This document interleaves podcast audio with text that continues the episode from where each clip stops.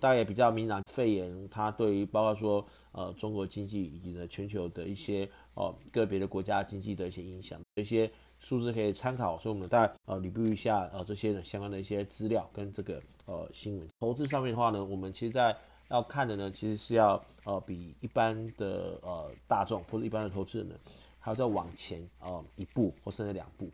那第二个新闻呢，香港的呃新闻来讲的话，因为呢呃。呃，二月整个香港的这个旅游的状况呢，大家呃如果有朋友都有在香港，或者说自己看新闻，其实应该都可以体会到，就是说呢，呃，现在基本上以台湾为例哈，台湾现在去香港的这个班机呢，大概只剩下一天哦、可能两班哦、甚至是不到两班，不管是华航或是长龙的的这个班机上呢，载客数呢基本上都是哦、相当低的一个一个水准。香港旅游业呢，它每日的游客呢，就是大概最低的时候呢是大概三千人的。人次这样子，那这个数字呢，如果单看的话呢，你可能没有感觉。那我们大概比较两个基准，一个就是呢，哦，在二零零三年 SARS 的时候，SARS 的时候呢，啊，如果呃，当时候如果大家已经出社会，或者说呢，可能已经在念书的同学，可能就会知道说，其实 SARS 那时候，其实整个台湾的经济状况也是非常的激动的一个状况。那但是呢，目前呢，香港的游客人数呢，基本上呢，还不到 SARS 时候的三分之一哦。可以想象说，这一次的整个的整个的这个呃。肺炎呢，对香港的经济来讲的话，其实其实一个还蛮大的一个打击的一个情况。那如果我们再比对，就是说，那这个三千人的单日的人次呢，跟这个香港的呃极盛时期来比的话呢，大概是怎么样的一个数字？去年香港整个年度哈，大概要将约当大概有五千四百万的这个外国观光客的人数，观光客人数还包含了这个中国到香港的旅游的一个人数。如果说以这样算的话呢，我们都算平均来算的话呢，大概呢，香港每天大概会有十五到十八万人的旅游人次。好，所以呢，你才会在这个香港的啊、几个重要的主要的闹区，像尖沙咀啊啊这个铜锣湾啊，或是中环啊，你才会就看到非常非常多的一个游客。那现在呢，每日游客人数呢最低的时候呢，只有三千人，那代表就是说呢，现在的游客的人数呢是。三千分之十五万，那算起来就是呢，不到高点时期的两个 percent。所以你可以想象，就是说，呃，这么低的游客人数，相对于它的零售的这个量体，相当相对于它的酒店的这个住房数，相对于它的这个酒店餐饮业零售这些这个从业人员来看的话，你可以想象，就是说，它的整个零售还有它的这个呃。酒店还有这个餐饮业呢，基本上除了本地客支撑以外，基本上应该说悬崖式的崩盘，应该也不会太过夸张的一个情况。那我们再看那几个呃市场比较有趣的讯息呢，跟大家分享一下。第一就是说呢，全球通讯大会，他们每年在三月呢都会在这个呃西班牙的巴塞隆纳呢举行这个移动通讯的这个呃技术的大会，大概从两千零六年以来哦就都有举办。那以前在两千年之前或更早之前哦。全世界的这个主要的这个资讯展哦，它是三大资讯展，分别是这个台北电脑资讯展哈，台北资讯啊电脑展，然后还有就是那个德国汉诺威的呃 CBS 啊 CBS，还有这个再是阿拉斯加这个呃呃消费者电子展哈。但是呢，因为整个全世界的科技的这个呃平台呢，呃，在过去十几年来，呃，很快速的从这个呃电脑跟笔电呢转移到这个移动式装置哦，包括说这个手机呢，还有这个平板哈。所以呢，呃，整个来讲的话呢，呃，这个 WMC 呢，它在这个呃呃全世界的这个科技业的呃发展的这个呃领域里面讲，它就非常的重要。因为呢，全世界的一些呃买家，或者说呢，呃，全世界的这个主要的这些科技的领导厂商啊，他们大家都会在这个 W WMC 的会当中啊，去 announce 一些比较呃重要的技术的这些突破，或者说一些重要的应用的一些呃发表呢，大家都在 WMC。去做这样的动作，那 WMC 呢，基本上呢，大概是过去开办以来十几年来第一次呢宣布呢停停开，它不是不是延后哦，它是停开。为什么？因为大家知道，其实，在电子业来讲的话，如果你在第一季你没有把这个规格开出来，哦，让这个上游的包括 IC 设计哈，这个呃或者说模具或者说这个电子的这些工厂啊去做一些呃配合的话，你大概就很难在这个呃下半年的时候呢去做。生产、开发跟出货的一个动作，所以大概可以预期到，就是说呢，大概整体来讲的话，今年的整个至少是哈位的部分，还有一些比较 business model 的部分呢，大概今年的这个全球科技呢，可能就不会有什么太大的一个呃这个新的一些呃大规模的一个呃进展。这个是我觉得说对整个啊全球的这个科技来讲的话呢，是一个比较短期上看不出到这个影响，但是呢，对它的中长期来讲的话，因为大家知道科技它必须要不断的突破，不管是技术上的突破。或者是说规格上的一个突破，WMC 的这个宣布停开这件事情呢、大概呢也也预告，就是说今年的整个的科技产业大概不会有什么新机或者说呢新产品的这些刺激的拉动的一个情况，可能就是要靠原来的旧产品呢去做一些哦指引这样子。短线上来看的话呢，呃市场的需求呢是有一点点在在急动的一个情况，那我们也可以理解到，就是说呢市场呢对于这个呃需求节能节就是。被冻结的这个情况来讲的话呢，其实他们其实并没有那么的担心哈，因为呢，毕竟呃，美国、欧洲、日本还有一些其他的国家，包括印度哈，很多国家它基本上它的需求还是在的，所以呢，整体来讲的话，我们大概可以呃比较理解，就是说为什么市场对这个呃武汉肺炎它的影响并没有那么的那么的大的一个呃恐慌的原因，是因为呢，啊、呃，我们现在看起来是比较是供给面的一个影冲击，那对于这个呃，然后加上说刚才提到。新产品的一些呃这个延后呢，其实对市场来讲的话，其实并没有那么明确，马上会立即感受到这个这个它的一个威胁或者它的一个风险哦。那再用说，大家觉得说可能你这个需求冻结之后，你可能之后这个需求会再度的爆发出来，可能会在非常短时间的区内去这个满足这个需求。所以呢，基本上讲话呢，这个可能就是对整个市场来讲话，之所以为什么市场并没有这么大太大，除了说利啊利率太低好，然后呢这个呃我们待会看到。呃，中国跟美国都有做了一些呃这个呃货币宽松的政策之外呢，那可能这也是一个蛮主要的一个原因哈。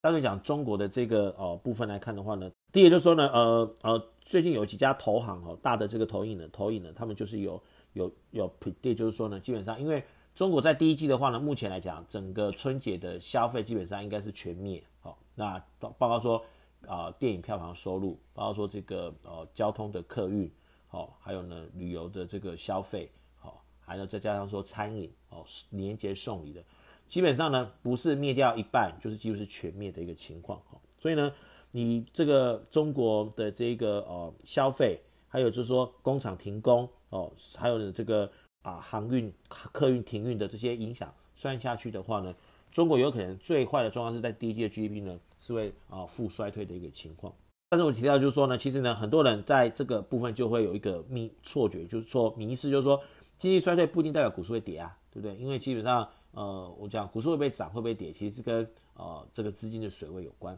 呃，这个负衰退基本上对整个经济来讲，我认为基本上呃影响其实没有想象这么大啊，因为呢，呃，不是说它没有影响，而是说呢，啊、呃，它可以在某些比较一定的期间之内呢，其实呢，政府跟黑手呢，事实上是可以去呃去撑住这个呃市场的一个部分的。当然，接下来的几个数字呢，我觉得比较有趣哈。那我想就是可能呃，就比较对市场的影响是比较长远的啊。第一就是呢，呃，中国一月的 CPI 呢是五点四个 percent，好，那高于这个市场的预期。那事实上五点四 percent 的一个 CPI 呢，当然这里面包含了这个农啊、过年期间这个可能这个呃肉价或者说呢这个呃物价上涨的一个一个一个影响啊。那所以我们要再看，就是说二月的是 CPI 的一个数据呢，大概怎么样？但是其实啊、基本上以这个一月的 CPI 的数据来看的话呢，大概我们可以呃这个判断，就是说中国现在面临到了一个比较尴尬的局面，就是说呢，它有一个停滞性通膨的一个危险。所以停滞通膨危险就是说，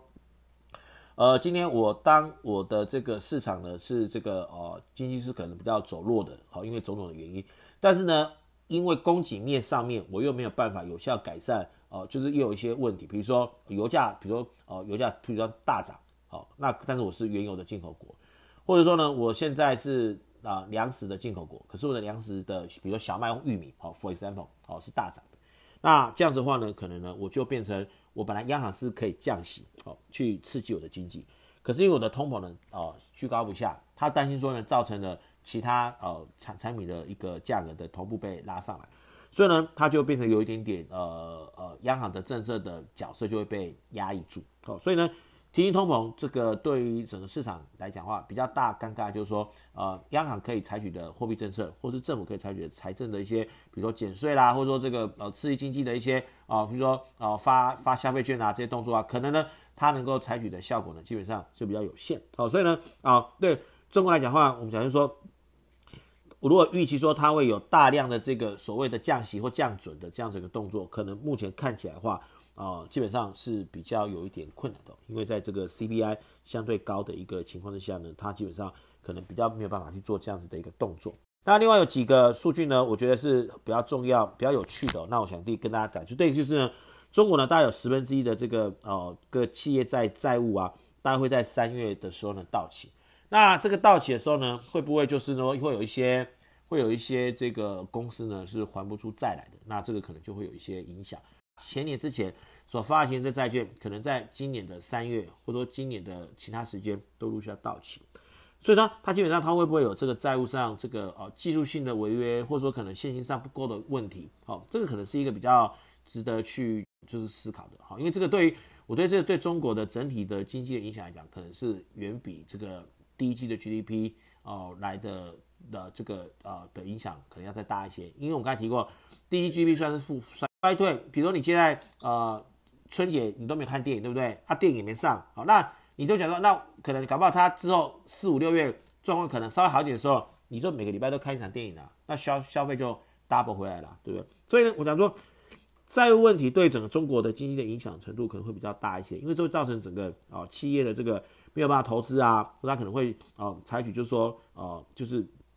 降价求售它的某些产品或服务的一些影响，好、那这个就会对整个市场会造成一些阴配这样子。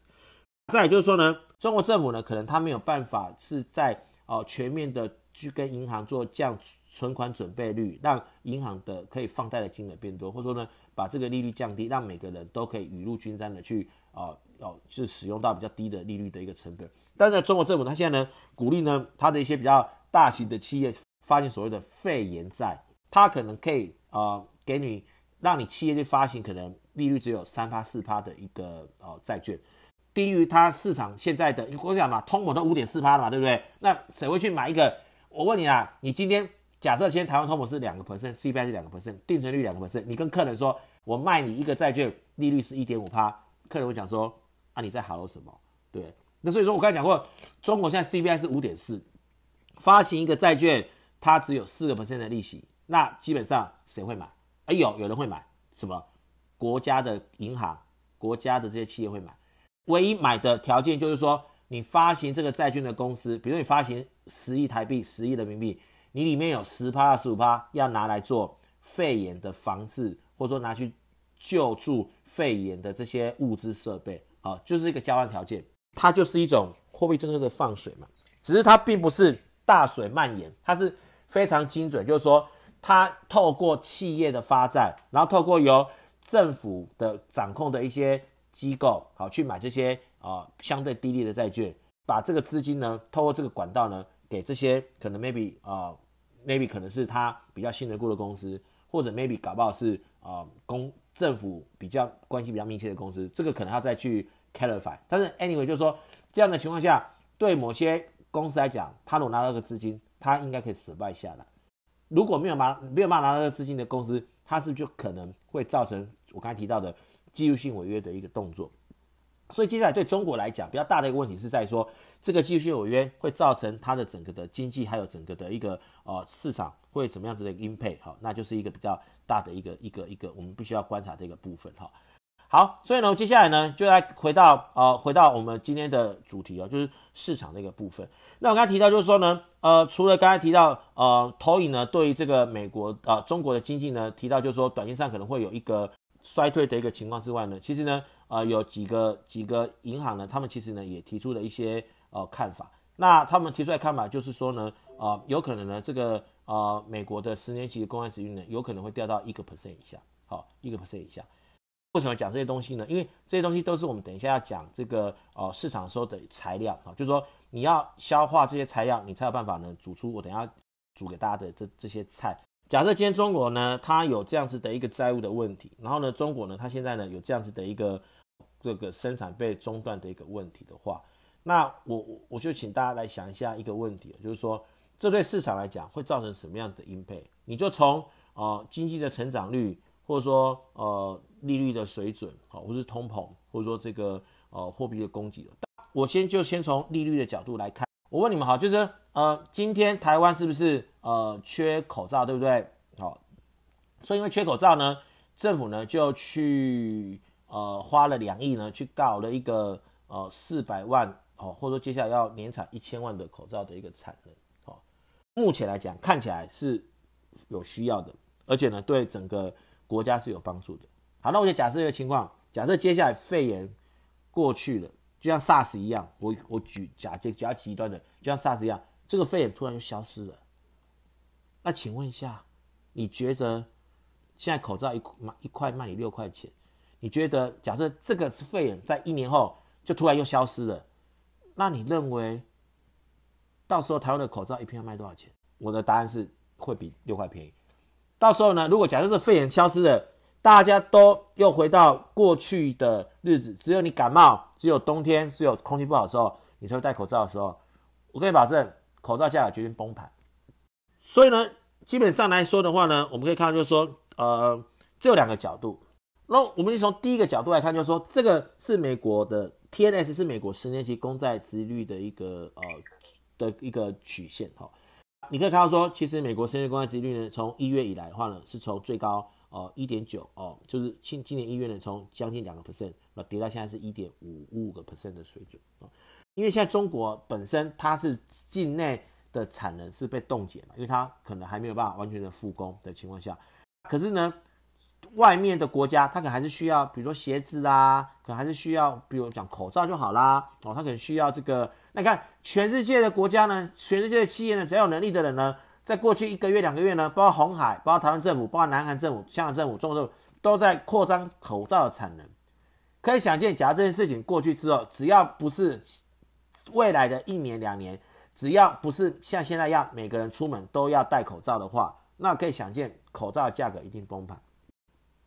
所以简单来讲，假如说大家在经济学有学过蛛网理论嘛，蛛网理论就是说，今天农夫市场的人看到猪猪肉很贵，很好卖，赚钱。好，卖一只卖一头一头猪，哦，一头一个一斤猪肉可以一斤猪肉卖一百块，可以赚一百块的话，好，那哦卖两百块可以赚一百块的话，那就很多人会去养猪，对不对？好，等到每个人都去养猪之后呢，等到这些猪肉开出来之后呢，这个猪价就会崩盘。好，所以呢很简单，我们讲就是说，现在市场的状况就是很多人在境外去建立他新的产能。所以呢，它可能 maybe 假设这个状况延续越久，可能大家要维持不依赖中国产能的情况下，可能大家必须要在自己的国家或是在呃其他国家要去建立大量的产能，好、哦、去 replace 取代中国的境内的产能。但是，一旦中国的状况它改善了，一旦中国重新跟全世界通恢通付这个航运空运的这个情况下，可以想见的，中国为了要赚它过去一段时间没有赚的钱。它一定会大量倾销，这个呢，就是亚洲金融风暴，一九九七年金融风暴发生的最主要原因。好，就是说，当一个国家它因为某些因素，它的产能被冻结了，好，那当时候就是这个拉丁美洲跟这个东欧，好，哦，产能被释放出来的时候，全世界的东西相对会变便宜。整个来说。呃，中国的这一个事件对整个市场的情况，就是说，第一个，假设它在中国是境内有产能的产业，它就势必会在境外去呃增加这个产能，以便能够取代中国的产能，不会对中国影响到。另外就是说，如果你是以中国为主要 market 的这些这些公司，因为中国市场短线上就是需求是整个的下降，尤其是这种制造业的相关的公司，它就必须要在其他地方怎么样，可能去降价求售。然后去支撑它的营收的这个成长的动力，好，这两个因素呢都会同步的造成什么？造成这个物价下跌，好，自发性的物价下跌，而不是因为呃央行引导式的这个呃这个情况。但这个物价下跌呢，会让整个市场的利率的的这个水准呢会跟着往下掉。好，那我们就很简单啦，基本上来讲的话，我们就讲，只要今天利率是往下掉。那什么东西就会涨？好，所以我们现在来找什么东西会涨呢？好，那这个趋势呢，坦白说，是不是才结束了？我跟各位报告，哎，才刚开始，好不好？好，所以呢，基本上来讲的话，我们就来看一下几个在物价因为全球的产能跟需求的失衡的状况之下，整个利率已经往下掉的情况下，什么标的会比较容易有表现？